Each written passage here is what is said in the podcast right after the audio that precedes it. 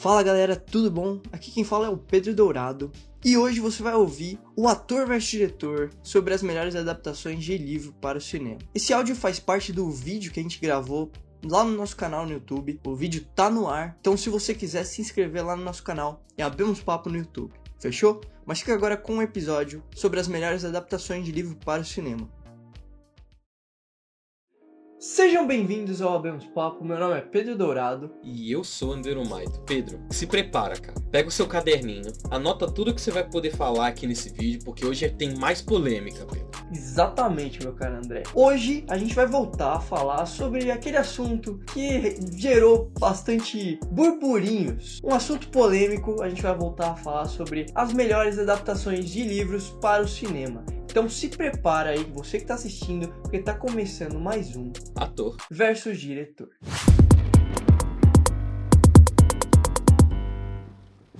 Pedro, vamos começar então. Mais um dia aqui, mais uma polêmica, mais aquela animação que fica aqui com a gente quando a gente vai fazer essas coisas polêmicas. Conta que estamos, vamos começar nosso vídeo que a gente vai falar mais algumas adaptações de filme para livro. A gente tem que ressaltar que não vamos falar de sagas. Talvez aquela adaptação que a pessoa goste muito, tipo Jogos Vorazes ou, ou um Harry Potter ou um Jurassic Park, assim, não esteja nessa lista de hoje, mas não significa que não é uma das mais importantes, não é, Pedro? Cara, com certeza. As sagas, elas elas geram vídeos próprios, tá ligado? Elas merecem vídeos próprios, então a gente não vai colocar a nossa energia para falar delas aqui, porque por mais que elas mereçam, existem muitas outras adaptações que deixam adaptações como os filmes do Percy Jackson no chinelo. Eu sempre vou bater nessa tecla. Inclusive, vem Disney Plus, vem, vem. Vem logo, tamanduá! E eu vou começar falando né, aqui nessa lista de um filme que é baseado em quadrinhos. E aí você me pergunta, pô, mas baseado em quadrinhos? Devia ter filme da Marvel aqui, filme da DC. Cara, Scott Pilgrim, que é o filme que eu vou falar, ele é baseado em uma HQ muito fechada. Então ele não foi revisitado outras vezes, é uma coisa bem fechadinha. Então por isso que a gente tá colocando ela. Afinal, ela também é de uma distribuidora que não é tão grande quanto a Marvel e a DC. Então, pelo destaque que a HQ teve e pelo destaque que o filme teve, merece estar na nossa lista, né, André? Tanto o quadrinho quanto o filme, eu acho que o filme foi uma adaptação perfeita do quadrinho. Eu acho que, por sinal, chamar o Edgar Wright para fazer esse filme, eu acho que não teve opção melhor, porque ele é o cara que consegue transmitir essa vibe de, de pegar algo extremamente caricato como é um quadrinho e transformar num filme, não pegar e adaptar para o mundo real. Cara, exatamente. O filme ele é dirigido, como o André falou, pelo Edgar Wright, ele lançou lá em 2010 e ele conta a história muito louca desse cara chamado Scott Pilgrim, que ele é baixista de uma banda de rock ali do colégio, que é a Sex Bomb, e ele nunca teve problemas para conseguir ali uma namorada, né? O problema sempre foi se livrar da, dessa pessoa que ele se envolveu, tá ligado? Mas chegou num ponto da vida dele que ele se vê perdidamente apaixonado por essa personagem icônica do cinema, que é a Ramona Flowers, que é interpretada maravilhosamente pela Mary Elizabeth Winstead sensacional, inclusive ela fez Sky High, essa atriz é sensacional e ela é diferente, ele realmente se apaixona por ela perdidamente, só que não vai ser nada fácil conquistar o amor dela, porque ele vai ter o maior desafio da história dos relacionamentos. Ele vai ter que enfrentar um exército, um após o outro, dos ex-namorados da Ramona Flowers que ainda nutrem um sentimento por ela e tem uma associação. Eles Cara, olha que bizarro, eles têm uma associação de ex-namorados da Ramona Flowers que, nossa, cara, é bizarro, o filme é bizarro e essa aqui é a graça do filme, né, André? O filme ser bizarro, o filme abraçar o bizarro e o Edgar Wright ele falar, toca aqui pro pai e fazer uma edição de filme maravilhoso. O filme tem uma edição sensacional, cara. Que filme envolvente, que filme maluco, com certeza. Mas o filme ele abraça esse sentimento de loucura, essas bizarrices, cara. Quando o filme ele abraça isso, tem um roteiro que abraça, tem personagens que casam nessa trama, cara. Vem uma loucura da boa, tá ligado? Loucura, loucura, loucura. Exatamente. Eu acho que você falou muito bem quando você tem essa loucura de. Ele se trata como um videogame clássico, né? Ele se trata como se a vida dele fosse um videogame ali que todos os, os inimigos dele, todas as pessoas que ele enfrenta soltam moedas e XP no fim do, de, uma, de um combate. Tem falas marcantes, tem tudo mais e tudo numa visão caricata, né? E quando você bota um cara que consegue transformar o caricato numa coisa realista, como Edgar Wright, tanto com a direção quanto com a edição do filme, você tem uma obra-prima que simplesmente realmente, como você falou, ela funciona, ela casa, ela fica fluida, ela funciona. Então acho que não tem como dizer, eles chamaram um elenco que abraçou muito bem a ideia, que entregou um trabalho muito bom. Às vezes o filme é engraçado, às vezes o filme é triste, às vezes você fica emocionado, às vezes você fica apaixonado. Mano, não dá para não dizer de Ramona Flowers sem pensar que existe, sempre existiu Ramonas Flowers no nosso mundo, não é, Pedro?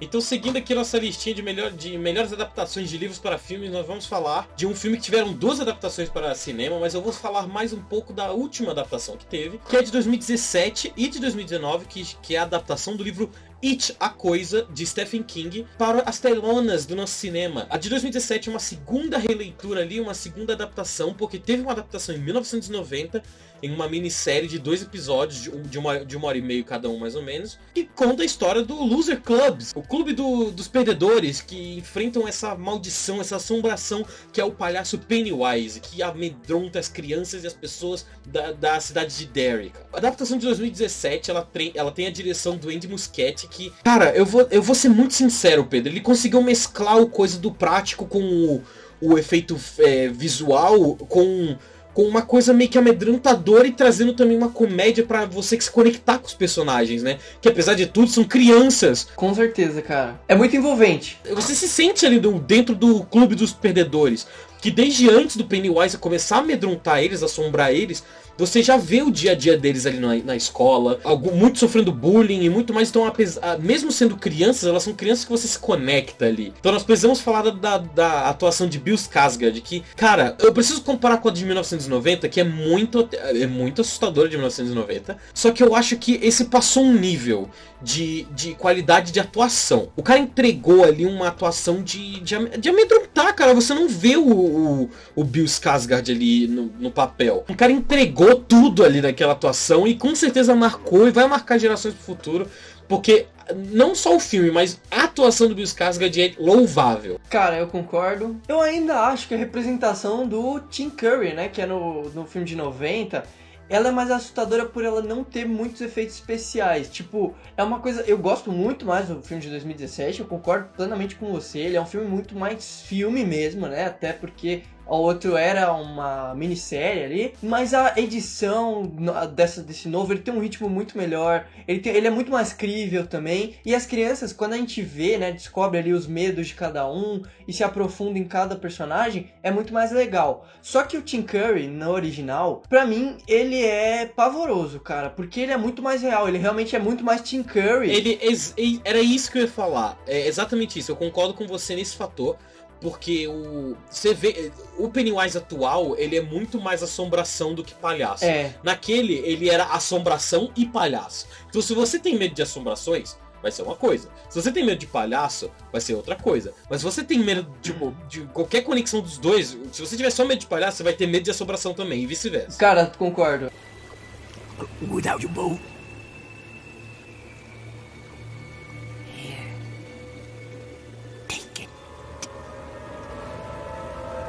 Beleza, André. Então agora eu vou falar de um filme lá de 2013, dirigido pelo Brian Percival, que é um filme que foi baseado em um livro que eu gosto muito particularmente, eu adoro esse, esse, esse livro e também o filme, que é esse livro aqui do Mark Zussa, que é A Menina que Roubava Livros esse livro muito bom, para um filme muito bom, uma adaptação muito sensacional, que conta ali, né, ela é ambientada durante a Segunda Guerra Mundial e conta a história de uma garota ali chamada Liesel Meminger, que sobrevive fora de Munique lendo livros que ela rouba. E aí ela é ajudada pelo pai adotivo a aprender a ler, aprender a realmente estudar mesmo, ser uma garota estudada, se virar, né, porque ela, é ela foi adotada, ela é uma menina órfã, filha de pais judeus, que foi realmente deixada para adoção para realmente sobreviver, tá ligado? O narrador principal dessa história é a morte. A morte ela tá totalmente envolvida com a vida dessa menina da Liesel. E a história ela conta, como é que eu posso dizer? A história ela envolve o relacionamento dela ali também, dela com o Rudy, que é um menino alemão ali, e tudo do nada muda quando a Liesel ela descobre que os pais adotivos dela eles estão encobrindo no porão deles. Porão é embaixo, né, André? Ou é sótão? Porão é embaixo, sótão é em cima.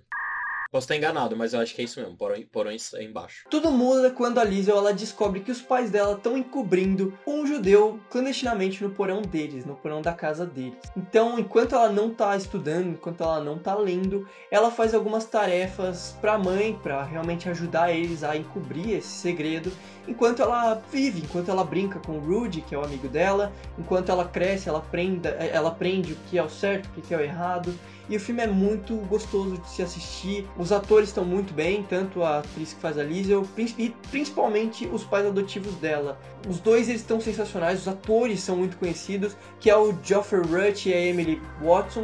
Os dois são sensacionais, assim, André. Sabe quando você vê aqueles, aqueles pais que você aquece seu coração, ver uma, uma relação entre pai e filho? Cara, essa é a relação que ela, que ela tem com o pai adotivo dela. E ao, ao contrário disso, a mãe dela é horrorosa, cara. Você fica tipo, meu Deus, que mulher horrível. Mas ao mesmo tempo você vai descobrindo que tudo aquilo tá expressando uma mulher dura, uma mulher grossa, uma mulher que é agressiva. Isso tudo esconde uma pessoa doce, uma pessoa que tem medo. Sabe o que essa, essa pequena sinopse que você, que você me falou me lembrou? Essa personagem especificamente me lembrou do Red do, set, do Dead 70 Show, cara. Cara, concordo muito. Bela referência, André.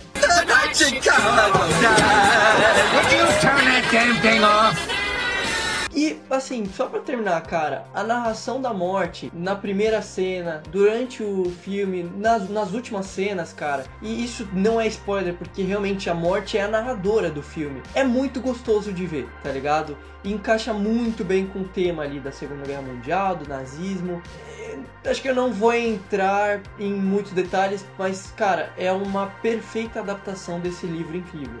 Agora, sa saindo dessa levada mais gostosa que o Pedro gosta de ver as mortes aí, vindo aqui pro, pro negócio mais é, terror de novo, mais mistério. Vamos seguir para mais uma adaptação de Stephen King, que é o filme de 1980, O Iluminado, ou The Shining. O filme conta a história de Jack Torrance, que se torna caseiro num hotel em Colorado, o Hotel Overlook, e lá ele se move com a sua esposa Wendy e seu filho Danny, que por sinal o Danny tem tido tem muitas visões sobre premonições e muito mais, e o Jack se sente muito perturbado com essas coisas, não consegue é, transcrever as coisas que o filho vê e isso acaba deixando ele extremamente maníaco, extremamente psicopata, o que causa com que ele aterrorize sua própria família no hotel onde ele tá, né? Onde eles estão convivendo ali, né? E essa adaptação é mais um dos livros do Stephen King, ele tem a direção do, do magnânimo, do gigante Stanley Kubrick. Ele traz uma adaptação muito forte e impressionante, né? Eu falei isso no vídeo do maiores, é, maiores filmes de todos os tempos, né, Pedro? E eu falei, cara, o Stanley Kubrick, ele consegue, ele surpreende para mim ele é um dos maiores da história, por quê? Não é porque ele fez filmes in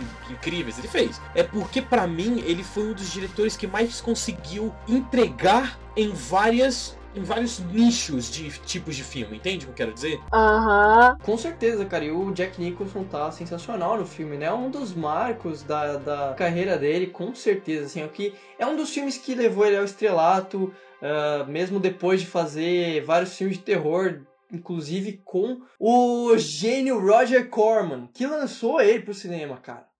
Here's Johnny! Beleza, André. Então a gente agora vai voltar lá pro ano que a gente nasceu, lá em 1999, para falar de um filme que revolucionou muito a questão visual do cinema, a questão do, do começo ali do CGI. Ele tem muitas coisas que não foram apreciadas na época, mas que a gente vendo hoje, cara, o filme envelheceu muito bem. Eu tô falando de O Homem Bicentenário, um filmaço que é protagonizado pelo grande, magnífico Robin Williams. E o filme ele conta a história de um robô doméstico ali que incorpora características humanas e emoções da família para quem ele trabalha há mais de 200 anos. E de repente um dia um mecânico diz ao androide, a esse robô interpretado pelo Robin Williams, que pode existir uma maneira de transformar ele em ser humano, que é o grande sonho dele, é o grande sonho ali desse desse androide aí que é o Andrew. E cara, que interpretação do Robin Williams, ele tá gigantesco aqui nesse filme. Concorreu ao Oscar esse filme? Pois é, concorreu ao Oscar, mas ao mesmo tempo ele foi um fracasso de bilheteria na época, cara. Isso é um absurdo porque Cara, que filme bem feito. só anos depois ele realmente foi transformado em um clássico. E, cara, é legal a gente pensar que esse filme ele foi dirigido pelo Chris Columbus, né? Que dirigiu os dois primeiros filmes do Harry Potter. O cara, ele é muito fera. E a filmografia desse filme, cara, a direção do filme em si é muito icônica, cara. As cenas do filme são icônicas. O Andrew é um personagem icônico. A personagem que é a mocinha, que ela faz a senhorinha e também o interesse amoroso duas gerações depois do Andrew, ela é sensacional. Ela faz a tia da Matilda no filme da Matilda, não sei se vocês vão lembrar disso. E o filme ele é cheio de, de atores sensacionais, é cheio de cenas sensacionais. E, cara, reiterando, as cenas que tem CGI, as cenas que tem computação gráfica, para mim são um marco na história do cinema. Não só para mim, elas são um marco na história do cinema porque elas são tão bem feitas. E realmente foi uma coisa cara na época, mas que não teve um retorno financeiro tão bom, infelizmente, porque, mano, é absurdo. Coloca uma cena aí, editor Pedro, eu, enfim, coloca uma cena aí de um CGI do filme, cara. Olha como é bonito, olha como envelheceu bem esse filme. É, é verdade. Então, seguindo aqui nossa listinha, nós vamos para o último filme dessa lista. Oh. E caso você queira uma continuação desse filme, tem algum filme que a gente não citou, algum filme que você queira que a gente cite, comente aqui embaixo, não é, Pedro? Se o pessoal quiser uma parte 3 do, de melhores adaptações Exato, pô, tem tanto. Tem tanto, fi- tem tanto filme, a gente nem chegou nas sagas ainda. Tem tanto Ah, é filme pra verdade. falar que é, adaptado de filme, a gente não tá nem, eu não tô nem falando de saga. Mas continuando nossa listinha aqui, eu vou, eu vou continuar aqui pra falar de outra obra de Stanley Kubrick. O livro não é do Kubrick, mas ele roteirizou e dirigiu esse filme, que é o lendário, o marcante, o inspirador Laranja Mecânica. Laranja Mecânica conta a história de Alex e sua, sua vida ali, tanto no começo nos guetos ali, é, arrumando briga, fazendo crimes, estuprando, matando e muito mais ali, arrumando briga e depois ele sendo preso e levado para um acompanhamento psiquiátrico, psicológico, para trabalhar esse- essa coisa mental que ele tem, né? Que às vezes ele nem tem, é todo um negócio assim. A direção, o, o roteiro, o- as cenas, cara. Esse filme.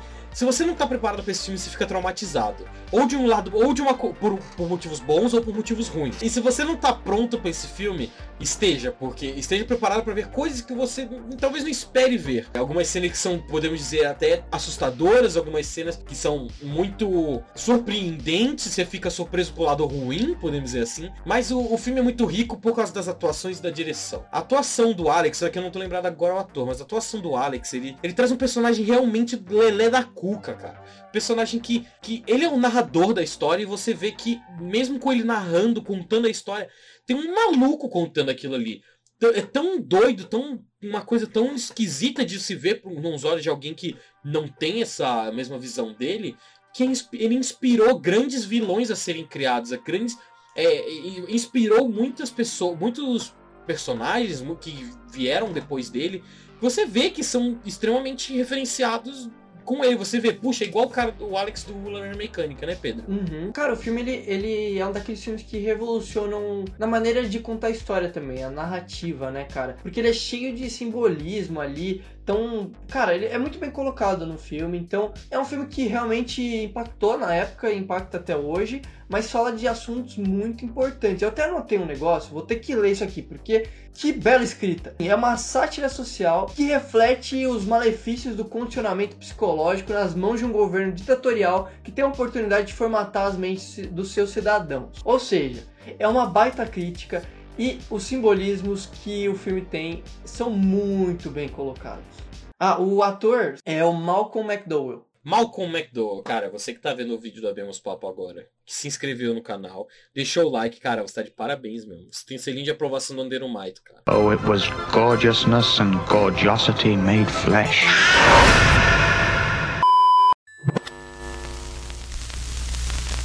Oi André, oi Pedro, oi pessoal. Tô aqui pra falar sobre a saga Crepúsculo, que particularmente eu não sou nada obcecada, né? Mas brincadeiras à parte, foi a primeira saga que eu assisti, por isso eu tenho um carinho muito especial por ela. E apesar de todas as críticas e piadas que o pessoal faz com Crepúsculo, eu acho que foi sim uma boa adaptação dos livros para o cinema. Falando um pouquinho da adaptação em si da história, Crepúsculo tem alguns deslizes, sim, que os fãs, quem lê os livros, costuma reparar mais, né? Mas no geral, adapta muito bem a história e alguns momentos que a gente queria muito ter visto nos filmes estão lá. É que assim, eu sempre penso que poderia ser pior. Agora, tem alguns momentos dos filmes que não dá para defender mesmo, que nem aquela famosa cena do Edward e da Bella que eles estão na floresta e ele pergunta e pede para ela dizer em voz alta o que ele é. Aquilo não existe nos livros, pelo amor de Deus. E eles encurtaram muito mal essa coisa da Bella perceber que o Edward é um vampiro. No livro ela descobre aos poucos, né? A gente sabe que no filme não, não daria para ser igual, porque demora, é um percurso, né? São vários dias, enfim, um tempão. Mas eu acho que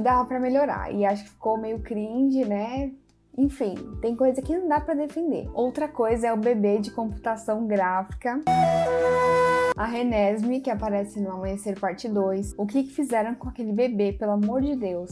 E o pior é que gravaram com um bebê normal e quiseram mudar para ficar com a cara do Edward e da Bella. Mas ficou muito ruim. Eu assisto hoje dando risada. E é isso, gente. Assistir e dar risada, porque não tem o que fazer, né? Já tá feito. Mais uma coisa que os fãs nunca esquecem, e eu acho que muita gente que também critica, mas acaba reassistindo e gostando também, é a estética dos filmes, né? Parece que a gente assiste e volta para aquela época de 2008, 2009, 2010. E o primeiro filme é campeão nisso, né? Aquela estética, aquela fotografia azul, os atores bem novinhos. Ah, e a trilha sonora que você pode criticar Crepúsculo, mas a trilha sonora dos cinco filmes é impecável. Por essas e outras razões, eu amo muito a saga Crepúsculo e defendo sim. Quem sabe os meninos aí não me chamam pra gente fazer um vídeo especificamente de Crepúsculo, eu vou amar.